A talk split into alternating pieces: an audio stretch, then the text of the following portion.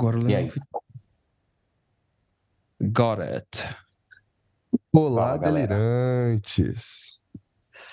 Delirando É, muito deixa eu- por aí. Deixa eu começar já. Atendi uma cliente hoje e ela disse que ela gostou muito do último episódio, que ela se divertiu a beça com as nossas é, com as nossas discussões e como a gente ia né, se mostrando diferente. É claro que eu estou fazendo do meu jeito, parafraseando ela, né? Mas ela gostou muito e ela ainda disse assim: Eu fiquei do seu lado e o meu marido ficou do lado do Rafa. Achei muito legal isso. Né? Ao mesmo tempo que a gente né, tem essa separação, a gente, eh, ela falou que abriu muita, muitas coisas, muitas eh, reflexões para ela, né, de tudo que a gente falou. E ela disse assim: ela adorou como a gente terminou o final e ela ficou curiosa para saber o que, que a gente tem para falar sobre fé. Porque a gente terminou um pouco nessa pegada, né? E aí o Léo sugeriu aí da gente falar disso hoje. Então eu achei legal começar assim, né? Pra gente. É, é, gente dar início aí. É, Será que eu vou escutar você hoje, Zé? Como assim?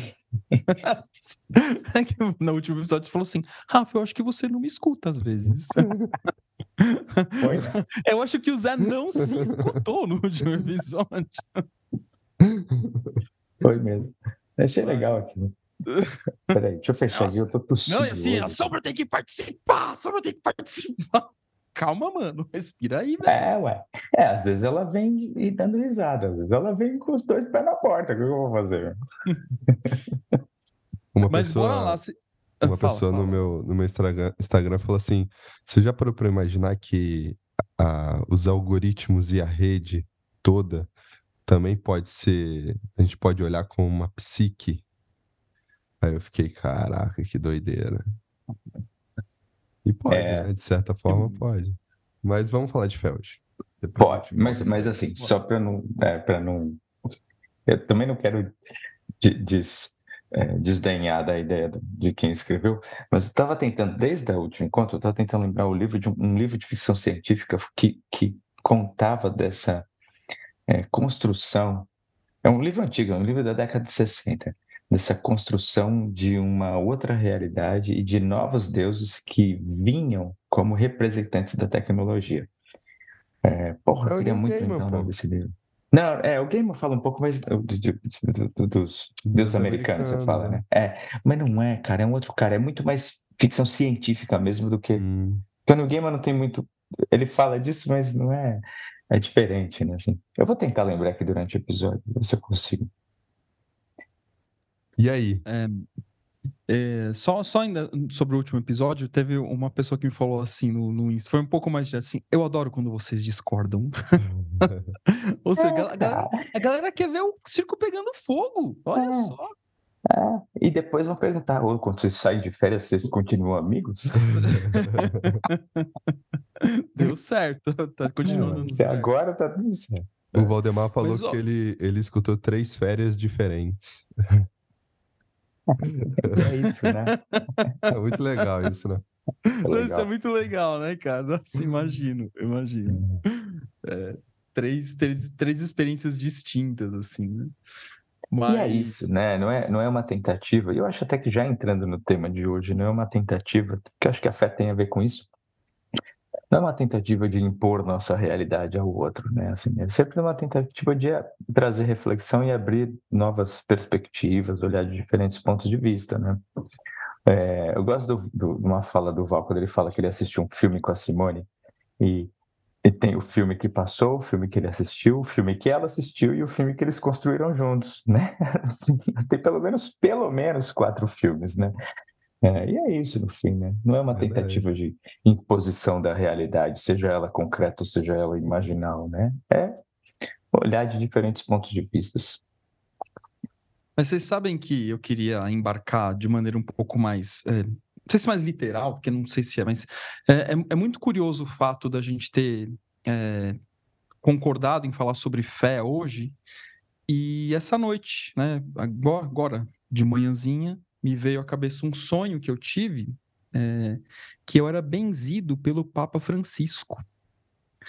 É, e é interessante que eu estava, é, mas parecia uma cerimônia de umbanda, né, um ritual de umbanda, e, e que é, que talvez eu fosse incorporar alguma entidade. E, gente, só para constar, para você que está escutando, eu não, não sou médium, não, faço nenhum trabalho de Umbanda nesse sentido, né? Eu tenho, como eu sempre falo, tenho um apreço grande pela Umbanda por conta do, da relação que meu pai tem com a Umbanda, eu, eu gosto bastante. Queria contar um caso depois aqui também, depois sobre isso. É, e, mas é, era uma, uma gira de Umbanda, mas aí vem o Papa Francisco me benzer e eu fico. Eu acho incrível que ele vem me benzer. E aí, enfim, dá o sonho dá um salto e, e, eu depois me pego pensando assim, puxa, eu não tirei nenhuma foto com o Papa, né? Fico pensando nisso. Mas o Papa, ele tinha me dado um cordão, um cordão simples, assim, com um cordão preto, que tinha uma escultura da Sagrada Família. Que tem uma, uma, uma escultura típica da Sagrada Família, que é meio que o, o José e a Maria se abraçando, assim, com o menino Jesus bebê no, entre eles, né? Era uma escultura dessa, e aí é, tinha uma, um mecanismo nessa escultura que se eu girava ela, aparecia, é, eu, eu escutava a voz do Papa no momento que ele estava me benzendo. Agora, se vocês me perguntarem, infelizmente, o que, que ele falava quando ele me benzia, eu não sei. É, o, é, o roteirista faz dessas, né? É, é, é sempre assim. Ele manda um sonho fodido, e aí ele. Ah, não, mas isso aqui eu não vou te mostrar, não. Você imagina, né? se vira com isso. É legal. Mas eu achei interessante, assim, que, que eu, é, eu trouxe esse sonho, né? E, eu aí eu acho que ele falou. Uh, fala, Léo. O Maradona é melhor que o Pelé. Não, eu, eu, é, eu... É, aí eu vou ter que emendar nessa aí. O Rafa, desculpa, cara, mas eu, eu assisti esse final de semana e eu gosto de filmes sobre exorcismo. É, eu assisti um que eu não tinha visto ainda, que é, eu queria ter visto no cinema quando saiu, mas não deu certo, que é o Exorcista, o Exorcista do Papa, com o Russell Crowe. Saiu faz pouco tempo no cinema, mas já está no streaming, né, no HBO. É, e é baseado nas histórias de um, de um, de um padre que foi realmente considerado o exorcista-chefe do Vaticano. Claro que o filme tem umas coisas hollywoodianas, assim, né? Umas efeitos especiais, os demônios voando, essas porra. Quer dizer, não sei se demônio voando também não rola, né? Assim, é outra história, mas é, é, né? tem uns, uns, fogos, umas explosões. Enfim. É, e aí, eu vou, vou, voltar nesse filme, mas só por causa da fala do Léo, tem uma hora que o demônio fala para ele: Eu sou o seu pior pesadelo, e ele fala. E o Russell Crowe, cara, ele tá numa atuação muito legal, ele tá falando muito italiano no filme. E falando italiano bem, eu fiquei impressionado. Aí o demônio fala para ele: Eu sou o seu pior pesadelo. E ele responde assim: O meu pior pesadelo é a França ser campeã mundial. é muito bom, cara. É bimundial a França, cara. Mas. É, até falei, conversei um pouco com o Val hoje, assim, falamos algumas coisas e, e ele até mencionou um, um filme, já que o Zé falou do, dos filmes mais alternativos, assim, ele mencionou. Você já viu um filme uruguaio que se chama O Banheiro do Papa? E eu vi esse filme, né? Eu adoro filmes latinos, né? E, e enfim, é uma história, uma história louca esse filme. Mas o, o ponto que eu queria trazer é que é, eu achei interessante trazer é, que esse sonho tenha vindo e num, num, num episódio que a gente vai falar sobre fé e dúvida também, porque é, por, entre aspas, culpa do Jung, eu estou me reconciliando com Jesus Cristo é, especialmente com Jesus, assim. É, porque eu, eu, tive um distanciamento assim e tal, e de repente agora eu olho para Jesus e falo, puta, essa, essa imagem é do caralho, assim, né? Não no sentido é, da, da, existência física do Jesus, mas assim, a imagem, né? O que, que tá por trás? Ele me... Cara, de fato eu fico, eu fico emocionado até assim, né? Eu acho muito legal. E eu achei interessante que esse sonho venha numa. O Papa me benzendo numa gira de Umbanda, porque eu também estou me reconciliando com a Umbanda de alguma forma. Por um evento que eu só queria comentar aqui, depois já deixo vocês falarem mais. Que. É, eu acho que eu até comentei em algum outro episódio, eu não lembro. Que eu tava. Eu comentei no grupo de supervisão uma vez que eu fui num, numa, num centro de Umbanda e eu fiquei bem incomodado porque o, o som do atabaque não rolava, não, assim, não pegava, assim, não tinha um ritmo, não, não, não, não me tomava. E o atabaque é fundamental na Umbanda, né? Para poder criar é, um, um rebaixamento de consciência, você entrar naquele, naquele movimento ali. E eu fui nesse, nesse centro, falei, meu Deus do céu. E aí eu até comecei, comentei com o Val, né? E eu, puta, fiquei preso na literalidade do som do atabaque, né? E falei, putz, mas é isso, né? Não, não consegui entrar.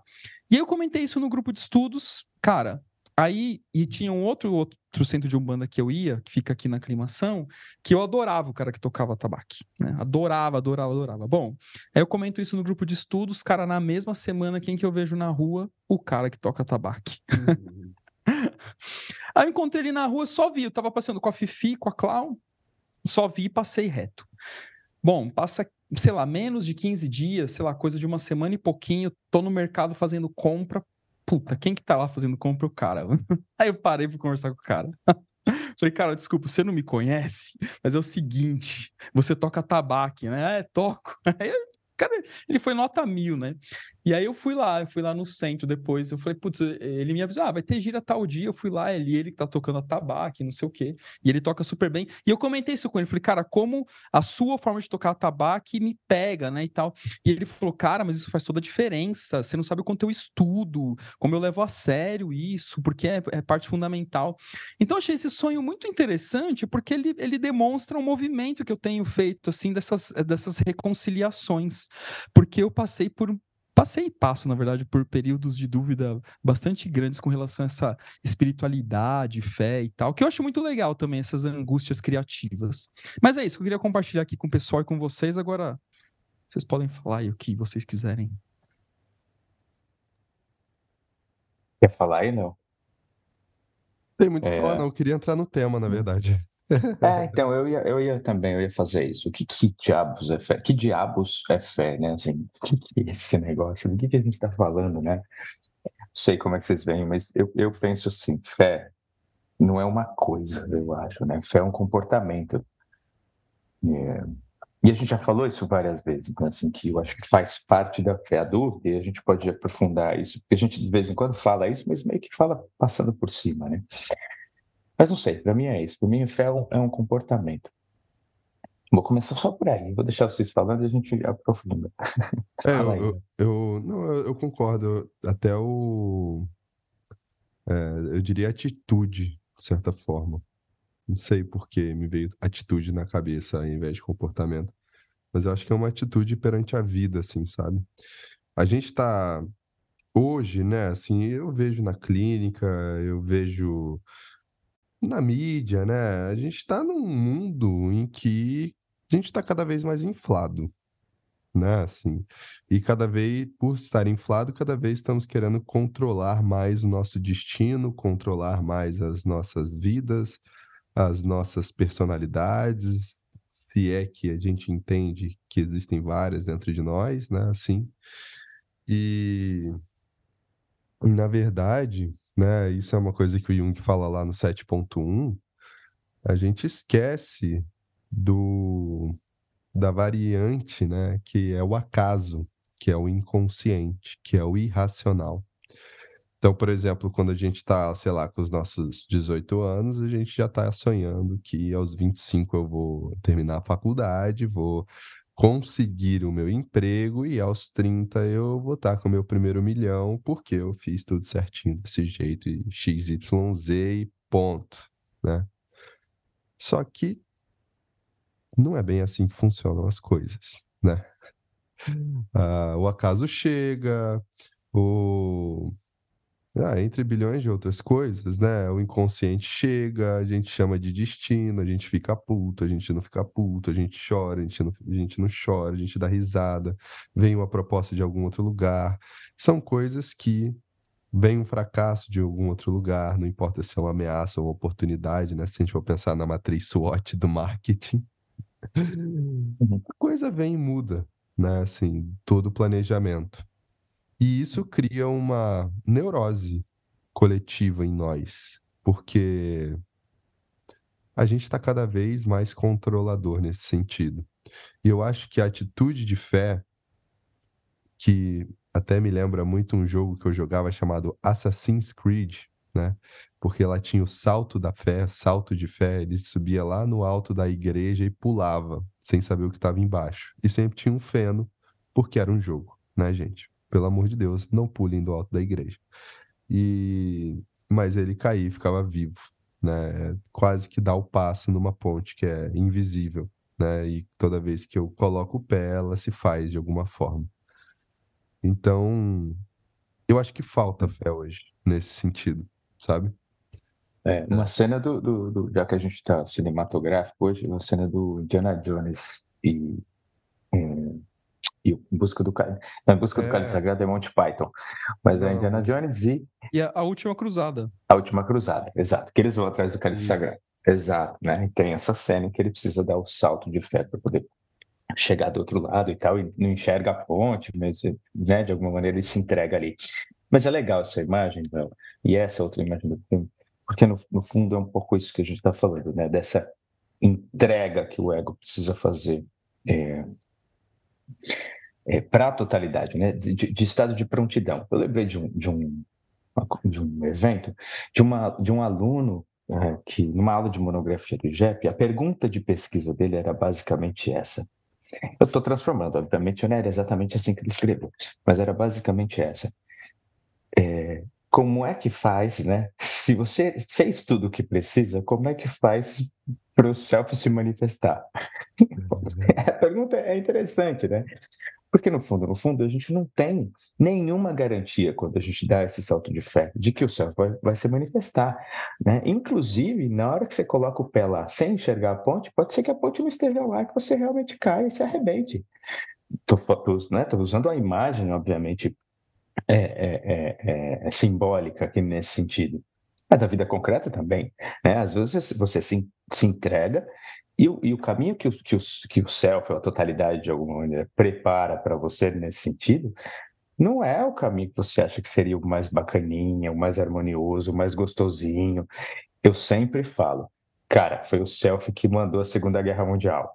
Né? Assim, eu assisti Oppenheimer no final de semana, foi o self que mandou a bomba atômica.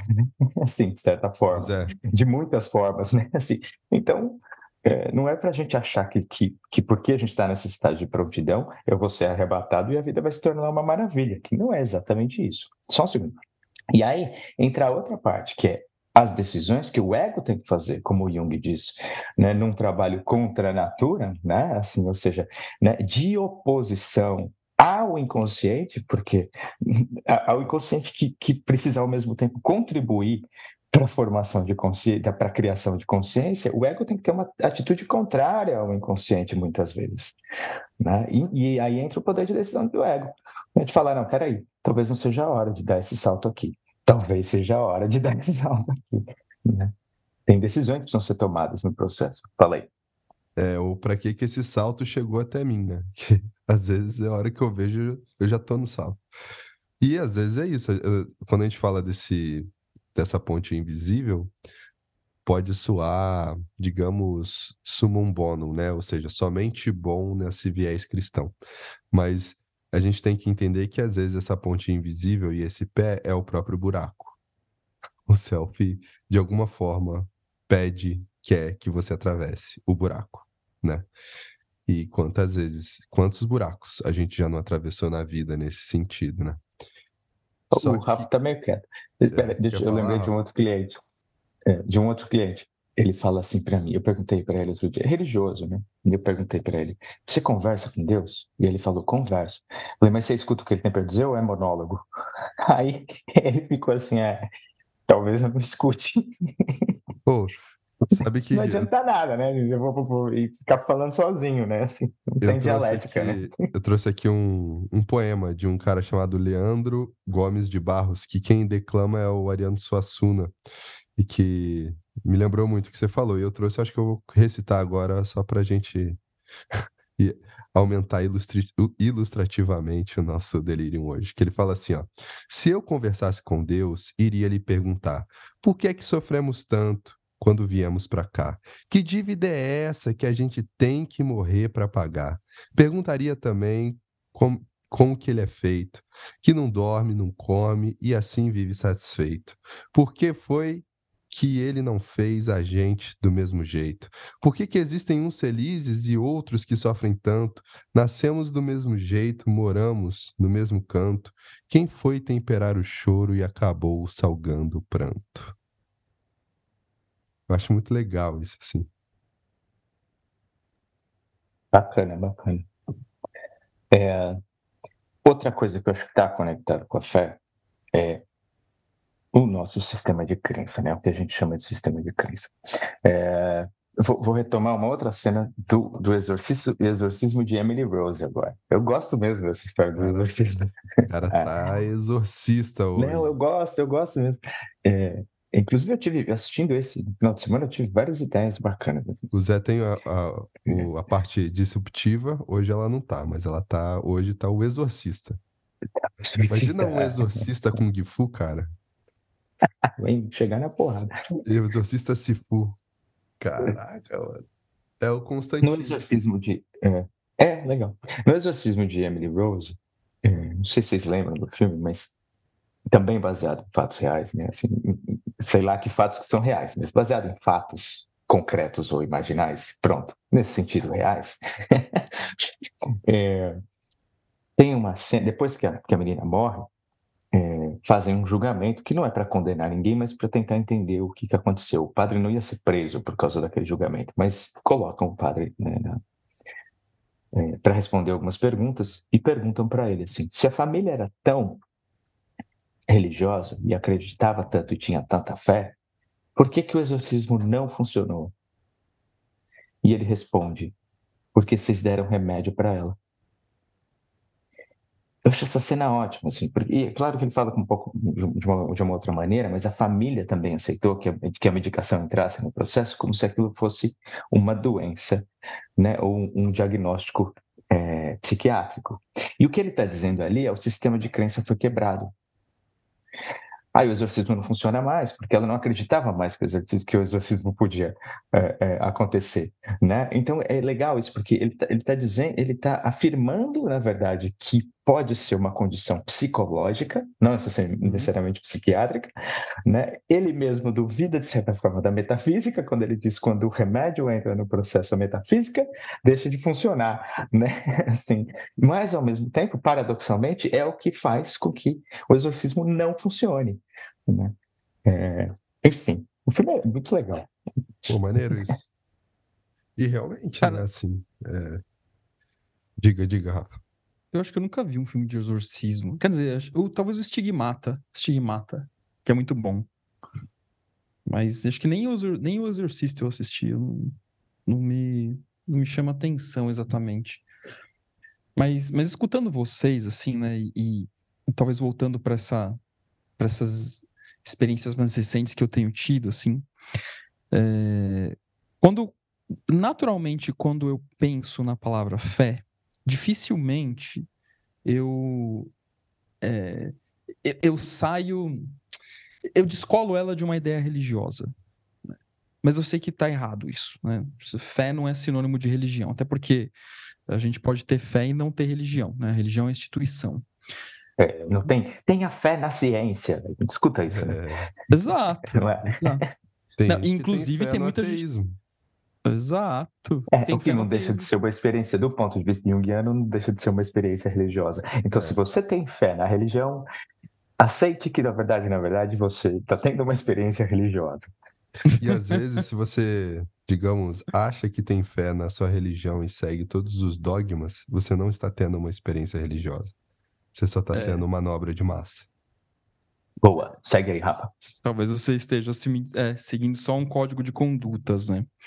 É, e isso não vale só para religião, vale para filosofias de vida também, né? Então, muitas coisas que a pessoa fala, não, porque essa filosofia é a melhor filosofia. Eu vejo muito isso, às vezes, corrigindo monografia, é, pessoas que escrevem sobre temas que elas são realmente apaixonadas e elas acabam caindo no erro de colocar assim, ó, portanto, esta filosofia XYZ, essa religião, essa dança, essa não sei o que lá, é o caminho para a individuação, né? E não é isso, o caminho para a individuação é o seu caminho, o caminho que você está percorrendo. Então, quando eu tenho um sonho, ou quando eu tenho uma experiência minha, né, mais pessoalmente falando, de Papa e, e, um, e Umbanda, acho que tem muito a ver com essa minha experiência de fé no campo da espiritualidade, né? De coisas que eu preciso talvez conversar, aprofundar, refinar e entender. Mas, ao mesmo tempo, é, a gente emendando, por incrível que pareça, eu consigo ver conexão com o nosso último episódio, emendando com relação a, a essa construção da imagem de terapeuta, por exemplo, é, uma das coisas que, que eu mais observo, é, especialmente assim, talvez supervisionando os que estão mais no começo da carreira, é, que o que falta para eles, e eu entendo, e é uma falta que vai sendo construída também, ela vai sendo preenchida, não é uma falta que falta para sempre, mas talvez momentaneamente, o que falta é fé. É, muita gente que quer atender, quer ter consultório, não sei o que lá. O que, que falta para esse consultório ter clientela? Falta fé. É. É, evidentemente que a gente poderia discutir diversos aspectos técnicos, né? Como a gente falou na semana passada, ah, tem que se divulgar, não tem que se divulgar, como se divulga, como não se divulga, é o que, eu tenho que fazer, que não tem. Mas sim, é claro que sim, a fé simplesmente solta, ah, vou sentar aqui no meu consultório e ter fé, né? Que tudo vai acontecer. Não, né? Você tem que se fazer ser conhecido, conhecida, para que as pessoas te procurem. Mas junto disso tudo, a fé a convicção, a entrega. Isso é uma coisa que o Zé traz, talvez de nós três eu tenho a impressão que o Zé é o que mais traz o Val aqui para conversar, é, aqui na, é, simbolicamente, né? Mas eu vou trazer o Val aqui também. Que tem uma coisa que, que eu aprendi muito no processo com ele, especialmente, esse, esse lance da entrega. Mano, você quer ir? Então vai. Sabe? Vai! Vai! Mas e se der errado? Não sei o que lá. Tá bom! Se der errado, deu! É, coisas dão errado, coisas dão certo, coisas, coisas acontecem. Então, a, a recíproca é verdadeira. Você não quer ir? Não vai. Fica, ai, não, veja. Cara, fica essa coisa, sabe? Não, não, não, não, não, caga nem sai da moita, né? Como dizem por aí. Assim, cara. Então, assim, vai, né? E eu acho que, que essa entrega de ir, normalmente. E aí, o que eu posso falar de experiência? Assim, essa, esse ato de fé. É, ele vai ter uma, uma é, ele vai ter uma correspondência, ele vai dizer algo, até se você está errado, né? Então, até se o caminho não é esse, né?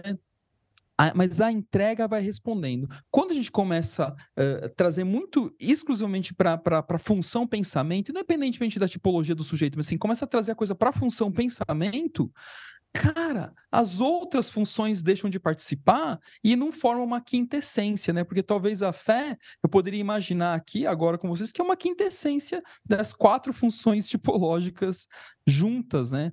Participando, todo mundo tem que participar dessa, dessa questão. Agora, é, pô, mas como eu vou ter certeza de que vai dar certo?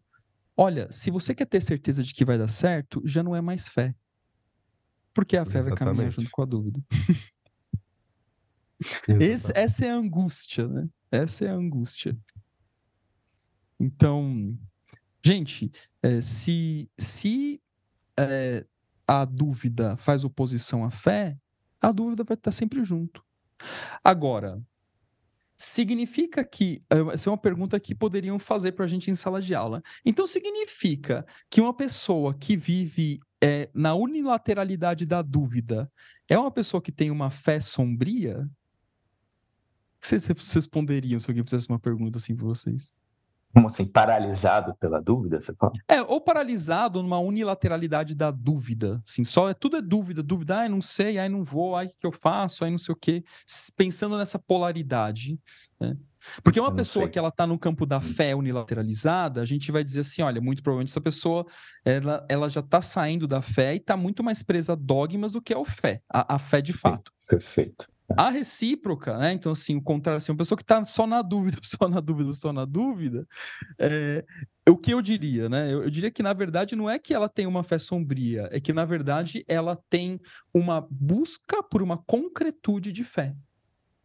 É, então, porque, essa... na verdade, quem está só na dúvida, está só na certeza também, né? Então, a tá dúvida, tá... a, a certeza da dúvida. É, é, tá na convicção, né? Aí seria o complexo opositório. Se eu tô totalmente na dúvida, quer dizer que eu tô totalmente na certeza, né? Tem até uma frase do Nietzsche que fala: é, as convicções são inimigos da verdade bem mais. É, aliás, as convicções são inimigos da verdade bem. são mais. E caramba! As convicções são inimigos da verdade e são bem mais perigosas do que as mentiras, né? Ou seja. Hum, terminei, terminei. Ou seja, o, as convicções, né? Elas, na verdade, elas estão distantes de todo o caminho da vida, que é ter fé, que é ter dúvida, né? Que porque, como diria o Edgar Morin, né, se cristaliza, tá morto, né? Entra para entropia no final das contas. E uma convicção, uma coisa que não pode mudar, uma coisa que não pode ser duvidada, uma coisa que não pode é, se transformar, já está fadada à extinção, no final das contas, né? Sei. É, eu, eu juntei aqui, fazendo uma síntese do comportamento com a atitude, e saiu estado. Então, para mim, o estado de fé é permitir, inclusive, que o complexo haja. Agora, numa linguagem junguiana, né? Assim, que o complexo haja quando for necessário que ele haja, né? Assim, então, e nesse, e nesse momento eu não vou ter dúvida, eu vou ter certeza do que precisa ser feito, mas não sou eu, ego, né? Assim que vai ter certeza, é, né? É, a, é, a, psique, de alguma maneira, vai ter certeza de, de, de, de, de vai afirmar uma certeza de por onde seguir, porque é um complexo que vai estar agindo através daquele indivíduo, né? Assim, então, eu, eu acho que eu brinco um pouco assim com isso, né? Né? Então, esse estado de fé que junta comportamento e atitude de alguma maneira, estar nesse estado de fé é permitir que a alma se expresse. O Hillman define, define psicologia, não sei se eu já falei isso aqui, mas eu acho muito legal, poeticamente. Ele fala assim, na verdade nem é poético, né? Assim, ele vai para a etimologia. Psicologia é o discurso da alma. Não é o estudo da alma. Ele vai falar de logia como logos, né? Assim, é o discurso, é a alma se manifestando. Então, nesse sentido, a gente, o nosso trabalho é permitir que a alma se manifeste. Isso para mim é o estado de fé. E às vezes ela vai se manifestar através de um complexo que vai fazer que eu tenha certeza da maneira que eu tenho que agir. É, e talvez essa seja a melhor maneira naquele momento. Melhor é relativo, mas enfim, é a melhor maneira de, né? A gente pode ampliar o que é melhor. Mas acho que deu para entender aí. E, e ter um, a fé ela garante aí também que esse complexo tem um propósito, que eu acho que é importante a gente é, que eu possa encontrar um propósito a partir de, desses complexos, a partir desse acaso que me chega. A fé ela vai garantir isso, porque senão tudo que for fora de mim, mesmo dentro da psique, ou seja, não for o eu, vai se tornar meu inimigo e vai ser unilateralmente meu inimigo nesse sentido, né? Então eu acho que a, a fé ela também tem esse liame, assim, sabe? De, ó, essa coisa tá me atravessando, passou, passou a semana inteira me atravessando, eu sofri, mas eu tenho que perguntar para que que isso está aqui, né? O que que eu tenho que fazer com isso? Qual que é o próximo passo? Isso eu vejo como fé também nesse sentido. Né? É, vocês falando sobre isso, né, me, me ocorreu desses uh, cientistas que vão uh, percorrer a, a, questão da, da literalidade da ciência. É, infelizmente, eu nunca li nada, até gostaria de ter lido para poder é, ter algum tipo de comentário, mas parece que saiu um livro recente da Natália Pasternak, e ela ficou bastante conhecida na pandemia por conta da, das manifestações efusivas que ela fez a favor do uso das vacinas. E um outro cara que é bastante famoso também é o Richard Dawkins, que, é, que também é famoso por, por questionar a ideia de Deus, né? Da Pasternak, até onde eu soube, assim, vendo, vendo coisa de rede social, né? Não, eu não li. Parece que ela coloca a psicanálise na, na situação de pseudociência. E aí, claro que foi um grupinho de junguianos lá ficar doído com isso. Tem um pessoal junguiano que fica muito machucado com as coisas, né? Acho que tinha, tinha que olhar para essas. Falta de fé. É, exatamente. Falta de fé na própria atuação, na própria, no próprio trabalho, né? Então se machuca. Então, assim, deixa, né? Território livre, né? Fala lá, se você acha que psicanálise e pseudociência tá tudo bem, assim, é, a gente vai se posicionando, eu acho que a, a, o posicionamento nem sempre tem que acontecer exclusivamente por contraposição, mas sim por posição, né? Então acho que é um ponto importante isso. E, e quando e, e, do Dawkins também o que me falaram, assim, quando quando é, chegou também alguma coisa dele, sim, fica claro como como de fato ele tem fé na ciência. Ele é um cara realmente muito muito fervoroso na fé dele na ciência. E quando ele ele investiga Deus, a investigação a investigação que ele faz é pobre. É, é, é curioso, uma investigação pobre. É claro que eu não li, né? Evidentemente que tem tem valor. E o Dawkins, diga-se de passagem, que é reconhecido como um dos maiores cientistas da atualidade. Então, é, eu não estou é, colocando aqui em questão é, o valor que ele tem né, para a produção que ele faz científica, não é esse o ponto.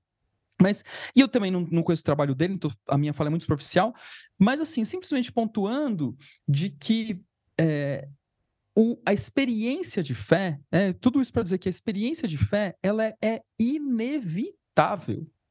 Não adianta.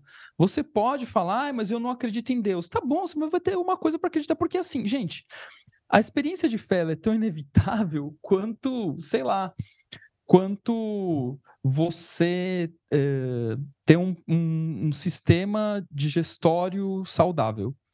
Assim, se você tem um sistema digestório saudável, você vive. Se você não tem, você morre. Ou você vai procurar outras alternativas que possam compensar esse sistema digestório que não está saudável, né? Outras formas de, de, de compensar isso. Então, assim, é, é inevitável.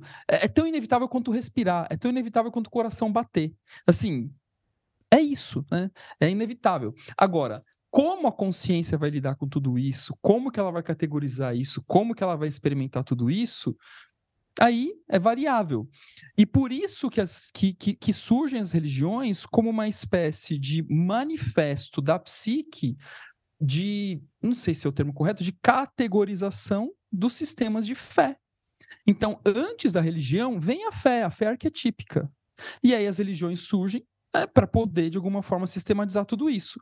E é claro que as religiões vão surgir de acordo com o tempo, espaço, é, cultura em que você está inserido. Muito provavelmente, uma pessoa que nasceu, é, não sei, né, no Afeganistão, dificilmente essa pessoa vai ser católica. Muito provavelmente não será. Né?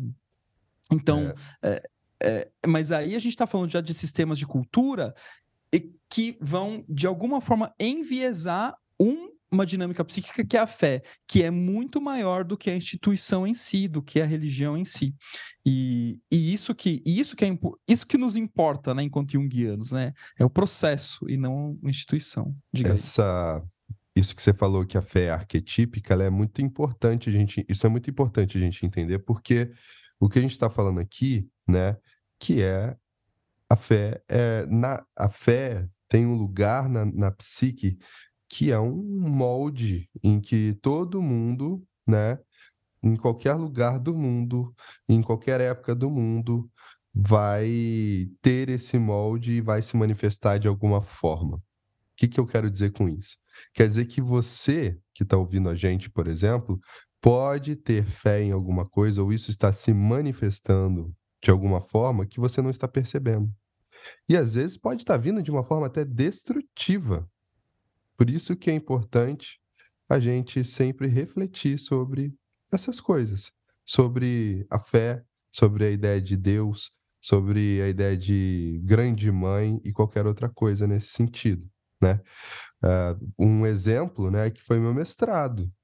Se você, o meu mestrado falou sobre a tecnomagia ou a tecnosacralidade, ou seja, eu demonstrei como que a empresa Apple ela desenvolveu um sistema de crenças, ela desenvolveu um sistema de dogmas, e que, quando é, foi analisado neurologicamente o cérebro de um fervoroso religioso e um Apple maníaco, um, como eu chamei lá na, na, na dissertação de tecnofiel, as áreas do cérebro, né, elas foram iluminadas da mesma forma, né?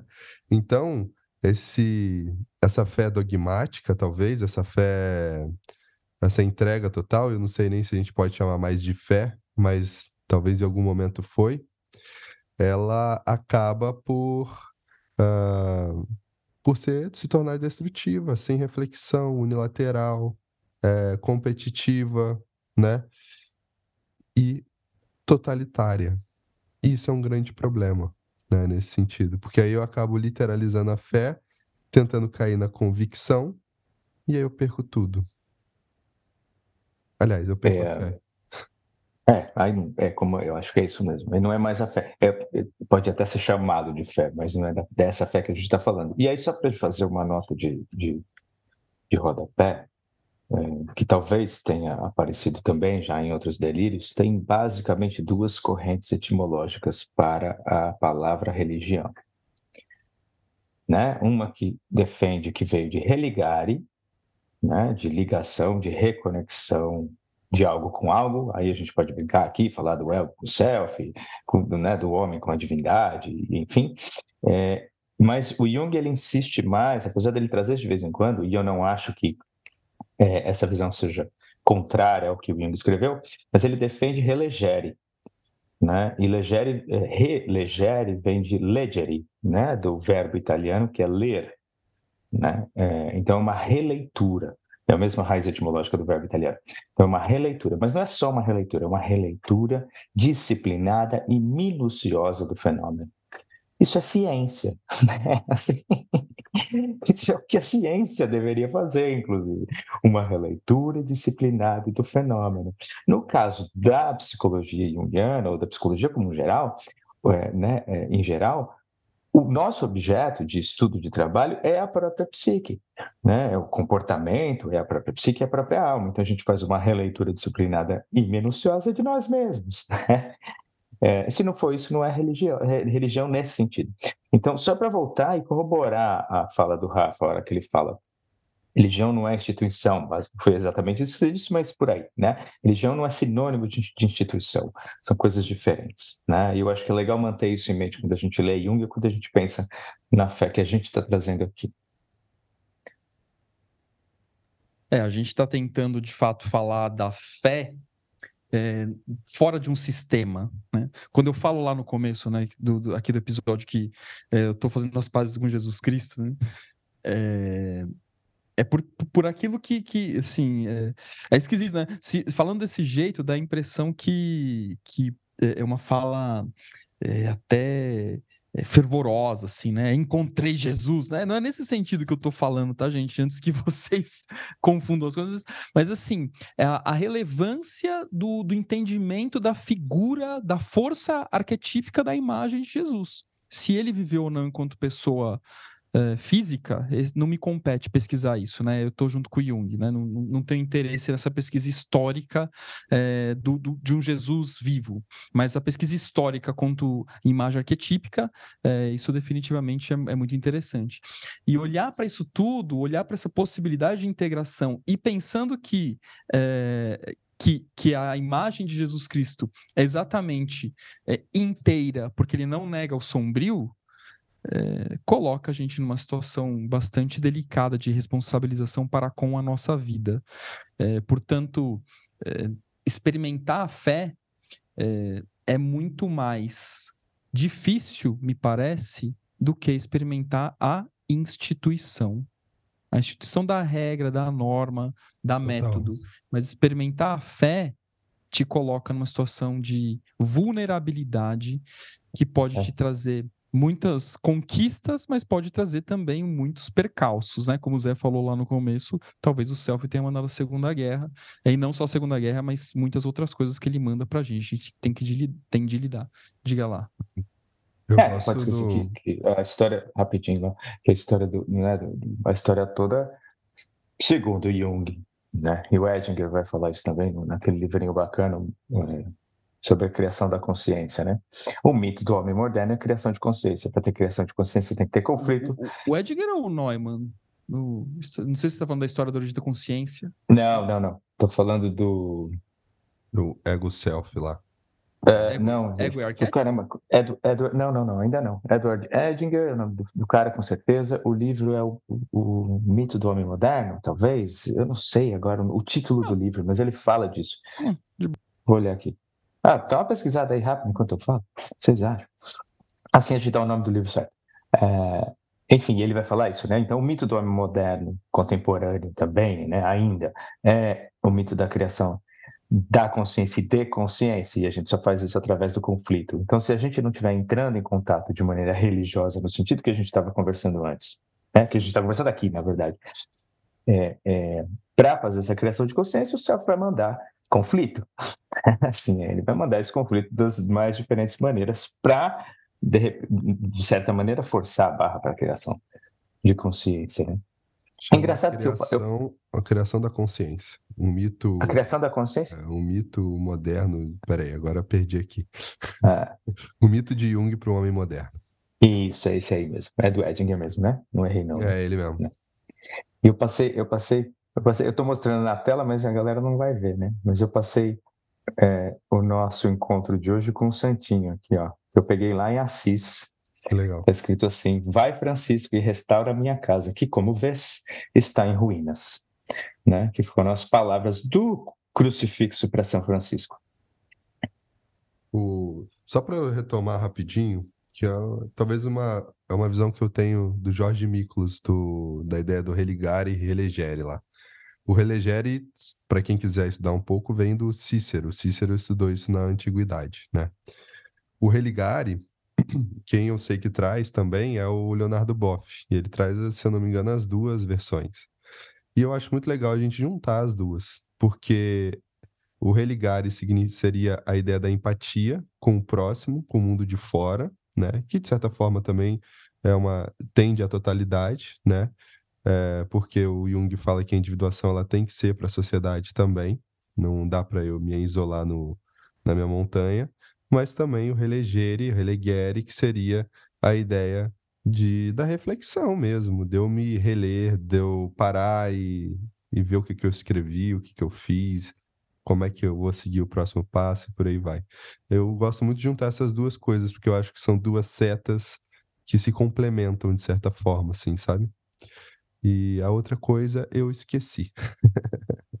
Não, é, eu não acho que elas se contradizem de maneira alguma, né? Até tem algum artigo aí daqueles, eu não sei se é naquele que eu falo aqui, a dúvida é Deus, que gente, de vez em quando aparece aqui que, é. que, eu trago isso, ou em algum outro, mas enfim, que eu trago as duas, né? E, e falo de, né, disso, de que na, na, no texto do Jung, apesar dele falar mais de uma, as duas coisas se unem, né? Mas, é, enfim. É bom, isso. tá bom. Eu já ia começar a falar de empatia. Acho que a gente Não, pode, é. de repente, falar de empatia no próximo, sei lá. Por mim, eu tenho que, tenho que ir, gente. eu também. Se cuidem aí, viu? Valeu, Rafa, gente. quer terminar aí alguma coisa? Não. Fechou. Não, de buenas. Fechou, tá então fechamos. Vamos ficar com o pensamento, né? Porque é um. É muito Just. mais ficar em silêncio para tentar sacar o que é esse estado do que qualquer outra coisa. Né? É. Agora não vou falar mais nada para encerrar isso. valeu, valeu. tchau. tchau, tchau.